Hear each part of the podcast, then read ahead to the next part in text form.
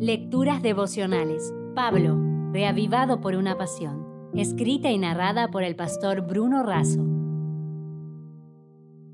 Hoy es 18 de marzo. Agentes de esperanza. En Romanos 12:12 12 leemos, gozosos en la esperanza. El término agente se aplica al sujeto que realiza o ejecuta la acción del verbo entre tantos otros encontramos agentes literarios, económicos, de seguridad, infecciosos, biológicos, casuales y permanentes.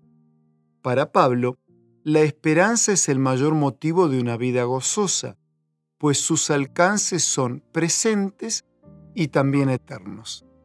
Alguien que se goza en la esperanza es aquel que en nombre del Señor realiza un fuerte impacto en un ambiente infectado por el pecado y como agente transmite buenas noticias restauradoras de la salud y de la vida.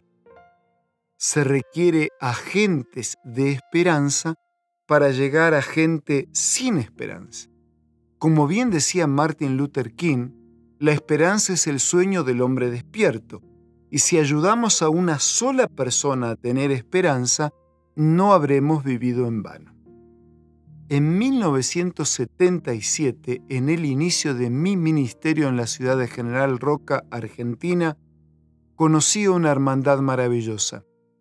Tengo de ello los mejores recuerdos y desbordante gratitud, pues marcaron mi ministerio para siempre.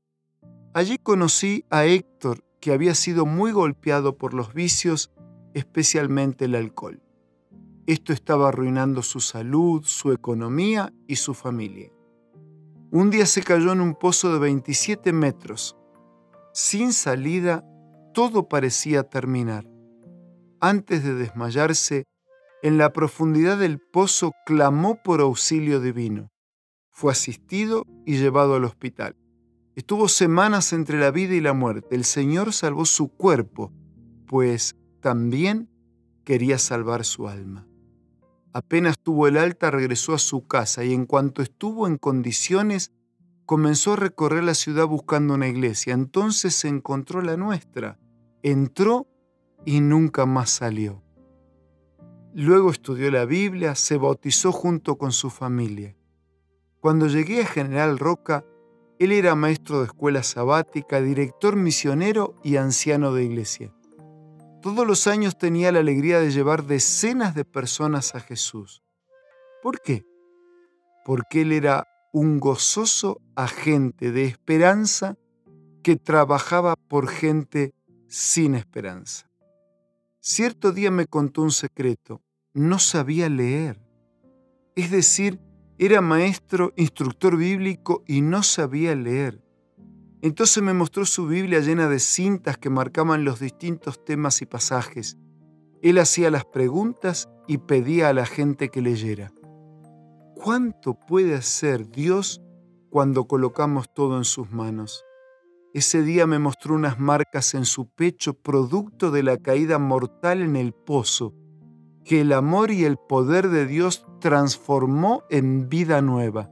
Sus marcas eran de esperanza. Con gratitud y gozo, Héctor vivió como un agente de esperanza. Hoy ya descansa en las seguras promesas del Señor. Y junto con un abrazo para todos, les dejo dos preguntas. ¿Qué marcas de gozosa esperanza hay en tu vida? ¿Qué tipo de marcas estás dejando en la vida de otros? Si desea obtener más materiales como este, ingrese a editorialaces.com.